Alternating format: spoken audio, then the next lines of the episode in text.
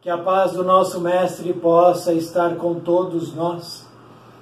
Vamos refletir nesse vídeo sobre uma lição que faz parte deste livro, Momentos de Decisão. Um livro ditado pelo espírito Marco Prisco e escrito através da mediunidade de Divaldo Franco. A lição que vamos conhecer é a número 3, intitulada Problemas e Jesus abre aspas. Jesus Cristo é o mesmo ontem, hoje e para sempre. Fecha aspas. Paulo está em sua carta aos Hebreus 13, 8. A irritação constante mina qualquer organização física e psíquica, gerando desequilíbrio e alucinação. Terapia salutar, a paciência. A negligência contumaz é fator propiciatório para a permissividade moral e aturdimento.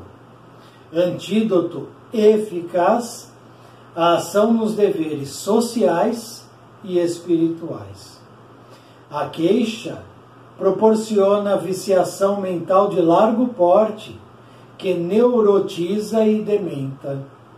A atitude libertadora é o esforço no silêncio e autocrítica honesta.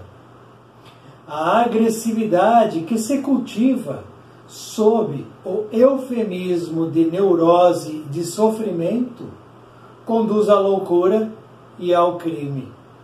Tratamento liberativo, exercícios de humildade com insistência na oração.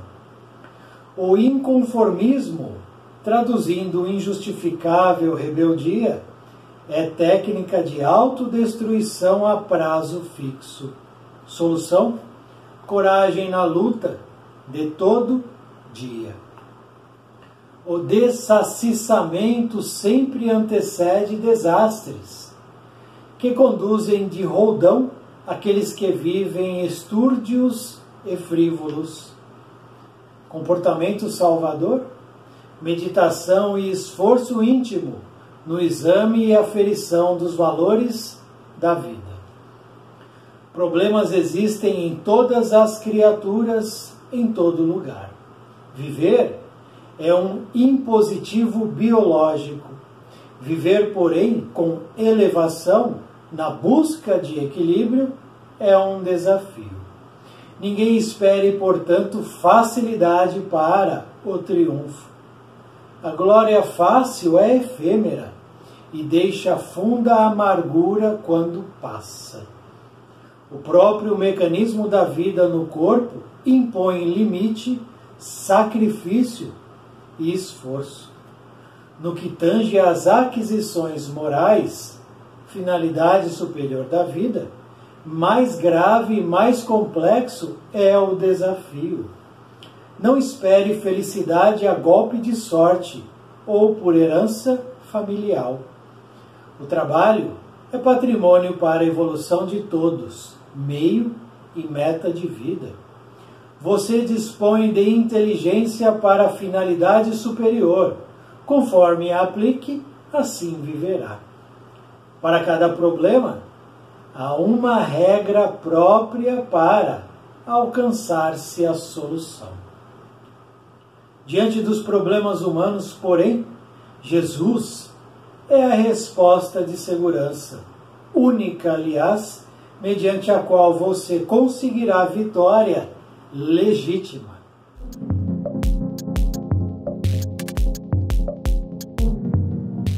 Problemas existem em todas as criaturas, em todos lugares. O texto nos assevera isso. Portanto, o homem será visitado invariavelmente por situações difíceis, duras, complexas. O homem será visitado por situações perturbadoras, tumultuosas e turbulentas. Seremos todos visitados por situações desafiadoras que irão aferir a nossa qualidade como seres imortais. Situações que irão aferir a nossa elevação espiritual e moral. Situações que irão nos exigir posicionamento, ação, irão nos cobrar atitude, irão nos cobrar escolhas. Portanto, teremos que fazê-las. A partir daí, esse texto, que é uma lição riquíssima, nos ajuda nesse sentido. Porque essa lição é um guia. Essa lição pode nos orientar nas futuras decisões que iremos tomar. É um guia, é um roteiro de como agir. Se eu desejo a reforma íntima, a mudança do que eu sou, desejo uma vida melhor, um futuro melhor, desejo então mais luz na minha caminhada, aqui nós temos um roteiro. Não é o único roteiro. Nossa transformação não se encerra aqui. Mas aqui a gente tem material suficiente suficiente para introspectar, para do, dobrar a manga e para trabalhar a nossa reforma íntima. O texto nos diz o seguinte: como roteiro de caminhada, nos apontando as seguintes situações a irritação constante, constante, não é a irritação pontual, aquela que acontece de vez em quando ou quase nunca. Constante. Constante é aquela na qual eu acordo já irritado com alguma coisa, com algum barulho, com algo que me perturbou. E eu vou ao longo do dia mantendo essa chama da irritação acesa. Eu mantenho esse fogo da irritação acesa. O combustível sou eu que jogo nesse fogo. Seja na mesa de refeição, no café da manhã, no jantar, no almoço, Ali, a irritação está presente. Sempre. Podemos verificar isso. A irritação durante o dia no trabalho, nos afazeres domésticos, irritação entre pais e filhos, entre colegas de trabalho, a irritação no ir e vir, no caminhar nas ruas, no transporte público, no transporte particular, no trânsito. A irritação que permeia o ser humano, constante. A gente vai mantendo acesa essa chama da irritação. Estamos irritados com tudo e todos. Com o cenário econômico, político, futebolístico, esportivo, climático. Estamos irritados nos relacionamentos, estamos irritados com o planeta. Irritação constante mina qualquer organização física e psíquica. Quem está doente fisicamente tem a irritação como companheiro. Quem está irritado gera no seu campo mental patologias, doenças, distúrbios, perturbações. Organização mental, saúde mental. Quem tem hoje a saúde mental perturbada é porque a irritação fez ou faz parte de sua caminhada. Então, se nós desejamos saúde física, saúde física e saúde mental, que é tão falada aí na sociedade, saúde mental disso, daquilo. Se nós desejamos isso, nós precisamos apagar o fogo da irritação. Não tem meia palavra. Ou nós apagamos o fogo da irritação, ou nós continuaremos enfermos fisicamente e mentalmente. Não tem outra saída. É um roteiro. Segue quem quer. A negligência, contumaz, é fator propiciatório para permissividade moral e aturdimento. Negligência, tolerância com certos comportamentos morais. Abrindo exceções, abrindo permissões, que faz com que a nossa moral, ao invés de se elevar, ela caia.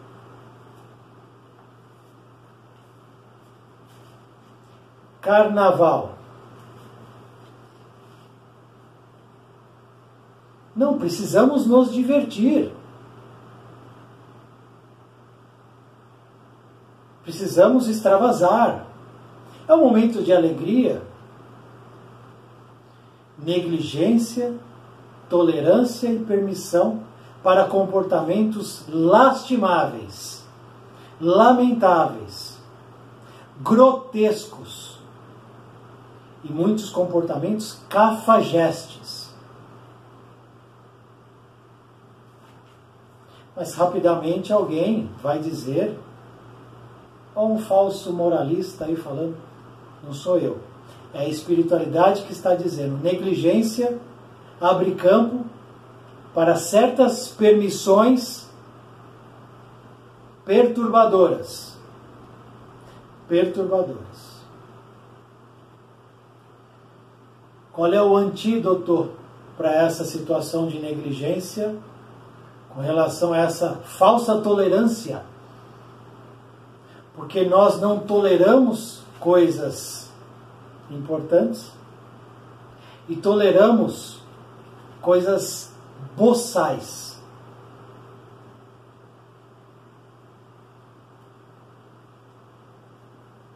Antídoto eficaz. Ação nos deveres social e espiritual. Deveres.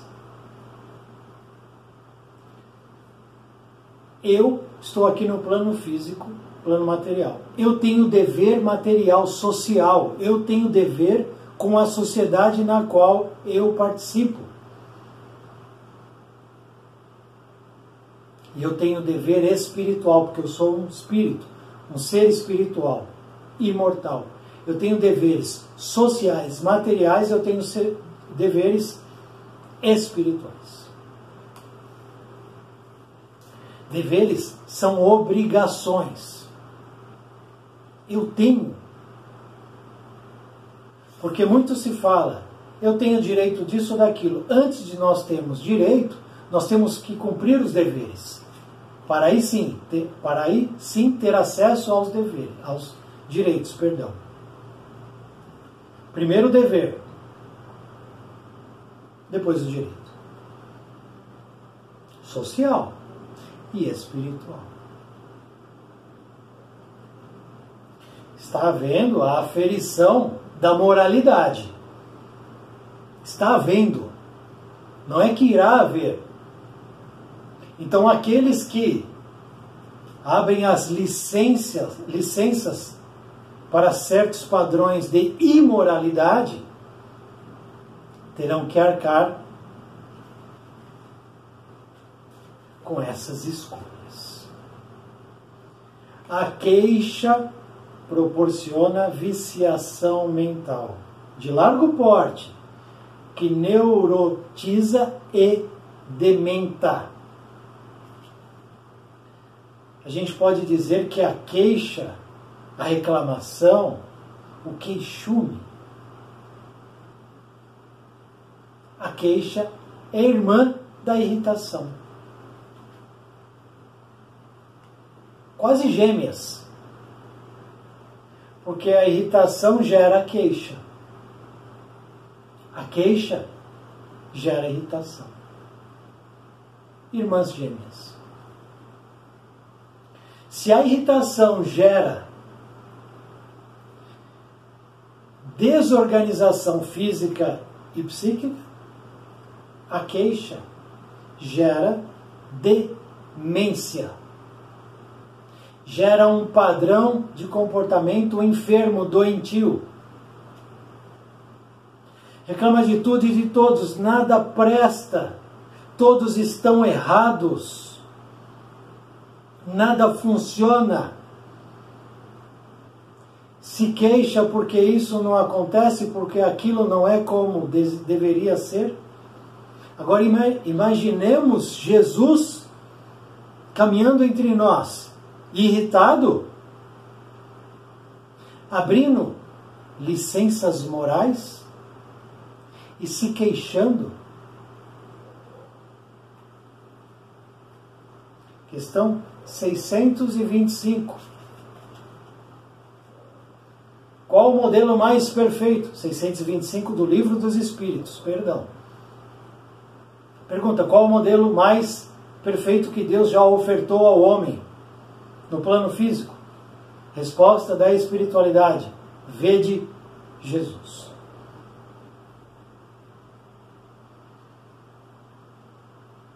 A queixa proporciona viciação.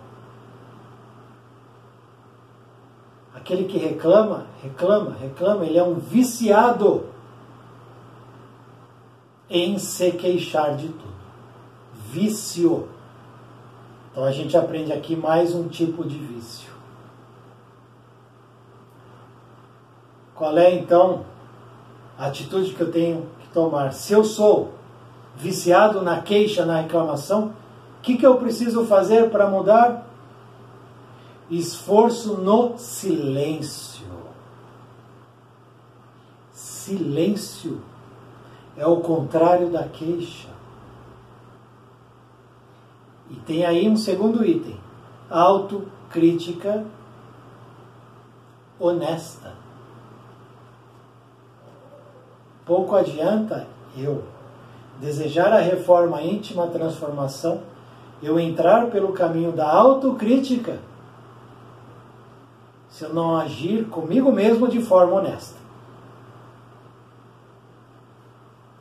gente não engana, não. A gente pode até enganar as pessoas que estão ao nosso redor. Plano espiritual, Jesus, Deus, a gente não engana.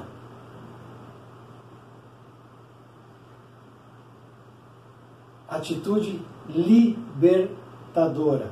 Esforço no silêncio. Vamos relembrar uma passagem rápida. Livro Nosso Lar.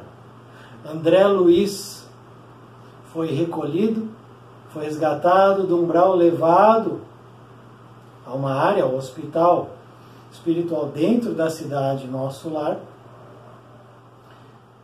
Durante o tratamento, começa a reclamação disso, daquilo, e reclama e se queixa. E aí Lísias fala para ele: tratamento da água. Coloca a água na boca e segura.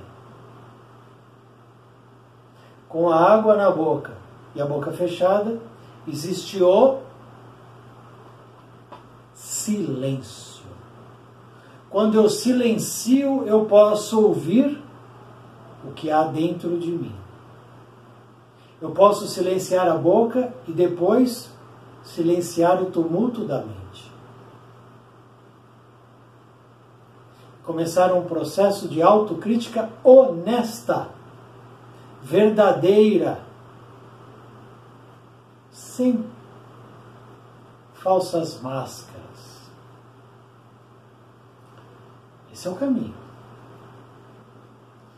A agressividade que se cultiva sob o eufemismo, eufe, eufemismo, perdão, é o ato de suavizar. Então aquela agressividade que ela é suavizada pela sociedade e pelas pessoas. se cultiva sobre o eufemismo de neurose e sofrimento conduz à loucura e ao crime. Crime e loucura. Gente vê muito nos noticiários. A raiz disso, uma das raízes, porque é lógico, não é uma só, é a agressividade. Aquela agressividade que passa desapercebida ou ou que é minimizada. Então a criança está ali num processo né, de aprendizado, de crescimento, e os pais não cuidam da agressividade da criança. A sociedade é agressiva e a sociedade não cuida dessa agressividade, tratando tudo com menos intensidade, com menos preocupação. O trânsito do Brasil é o terceiro, se eu não me engano, que mais mata no mundo. Perde para a China, que tem mais de um bilhão de pessoas. Então a comparação aí já não é válida. Por quê? Nós estamos aqui, nós não temos nem 300 milhões de habitantes. O Brasil não tem. A China tem mais de um bilhão. Então a comparação aí não vale. Tem mais gente, mais problemas. Segundo lugar, se eu não me engano, é a Índia. Mesma coisa, na casa do bilhão. Sem contar que a Índia é uma loucura, né? É uma loucura. As ruas da. O que mostram pra gente, né? Claro, tem uma parte que provavelmente é mais organizada, mas tem uma parte lá que é uma verdadeira loucura. Nem farol tem. Depois vem o Brasil. Ó, oh, o Brasil a agressividade no trânsito. Por quê? Porque a agressividade no trânsito é culpa de quem? Culpa de quem? Eu vou dizer eu. Eu. Eu dirijo respeitando a velocidade. Se a placa é 50, eu dirijo a 50. Sabe o que acontece? Eu estou com o meu carro aqui, aqui, por exemplo, e vem um outro carro e fica assim atrás do meu carro, querendo me empurrar. E aí eu saio da faixa. Só que eu não posso andar na calçada. Então sempre tem alguém causando alguma coisa atrás do carro. Porque eu não quero fazer parte de estatística e mais eu não alimento agressividade no trânsito. É uma postura minha. Eu não sou melhor do que ninguém. Mas eu tomei essa atitude. Se é 40, é 40. O que eu posso fazer? Se eu desejo respeitar a placa. O que eu posso fazer se eu não desejo tomar multa? Se eu o que, que eu posso fazer se eu não desejo atropelar ninguém? Ou se acontecer algo, algo que foge do controle, aquele impacto seja minimizado. O que, que eu posso fazer?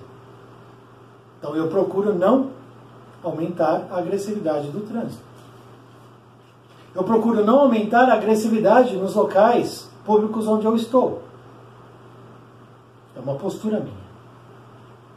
Porque eu sei que a agressividade pode me levar à loucura. E o crime é resultado de agressividade e loucura. Não existe um só crime, uma só violência que não nasceu da agressividade.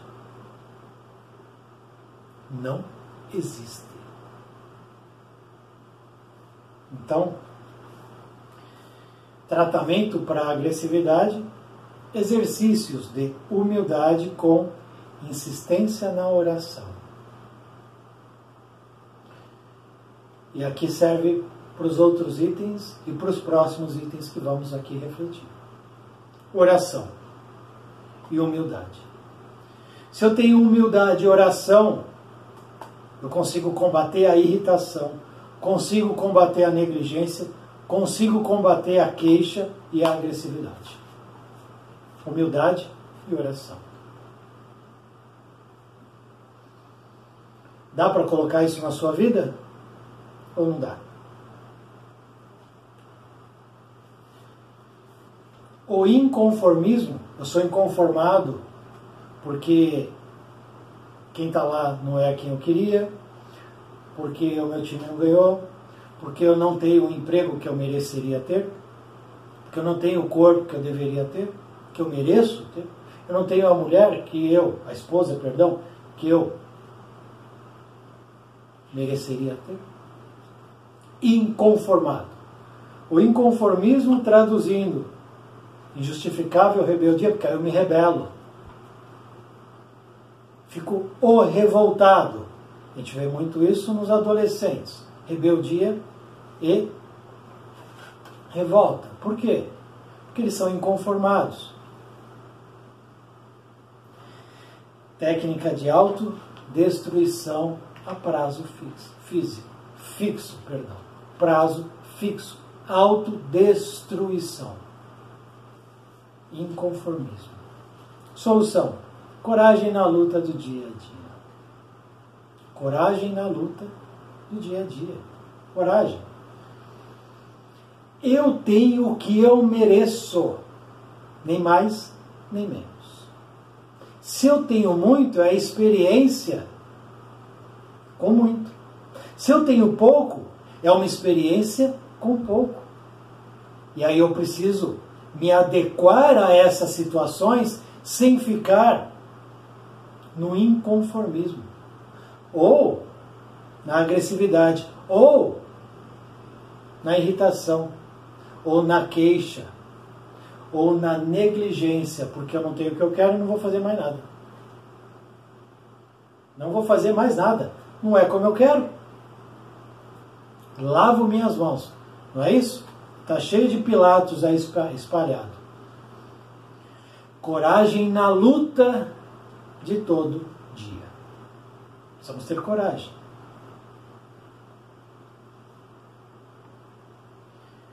Dessacicamento, que é uma desatinação, sem juízo. Então, sem juízo, pessoa desatinada, sempre antecede desastres. Desastres. Que conduzem de roldão aqueles que vivem estúrdios e frívolos, ou seja, levianos. Então, aquele que é sem juízo, desatinado, despreocupado, que não tem seus deveres sociais e espirituais em dia, causa desastre. Desastre para ele mesmo e desastre para os outros. Como rever essa situação? Meditando no esforço íntimo, no exame e na aferição dos valores da vida. De novo, meditando no esforço íntimo, no exame e na aferição dos valores da vida tendo um outro olhar para a vida, um outro entendimento do que é a vida, do que é estar aqui, do que é estar aqui. Que a maioria esmagadora não faz nem ideia do que é estar aqui no plano físico. Não fazem. Viver é um impositivo biológico, mas Viver com elevação na busca do equilíbrio é desafio. Aquele que mergulha no, no plano físico, ele vai viver. Bem ou mal, de qualquer jeito ou de maneira assertiva, ele vai viver. Porém, viver buscando o equilíbrio é desafio. Viver buscando a elevação é desafio. E eu te pergunto, você vive buscando o quê? O bem material? A conquista do plano físico? Você vive buscando se sobrepor ao outro, querendo ser melhor constantemente? Ou você já virou a chave, já mudou de rota e busca elevação e equilíbrio. Conquistas espirituais. Ninguém espere, portanto, facilidade para o triunfo. A glória fácil é efêmera e deixa funda amargura quando passa. A glória fácil é efêmera, é fugaz. Quantas pessoas a gente encontra, pessoas amarguradas, porque tiveram a glória no passado, brilharam em algum momento e depois esse brilho se apagou.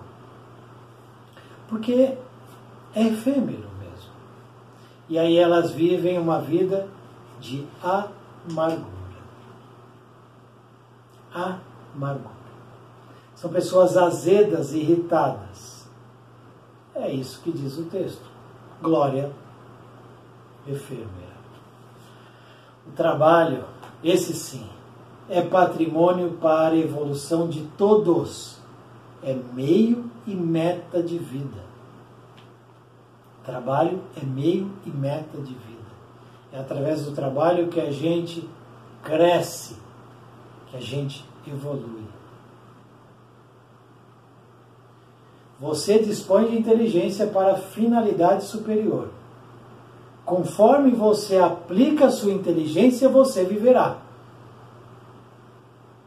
Conforme você aplica a sua moralidade, você viverá conforme você aplica a sua espiritualidade, você viverá. Para cada problema, há uma regra própria para alcançar a solução. Não espere felicidade de golpe de sorte por herança familiar.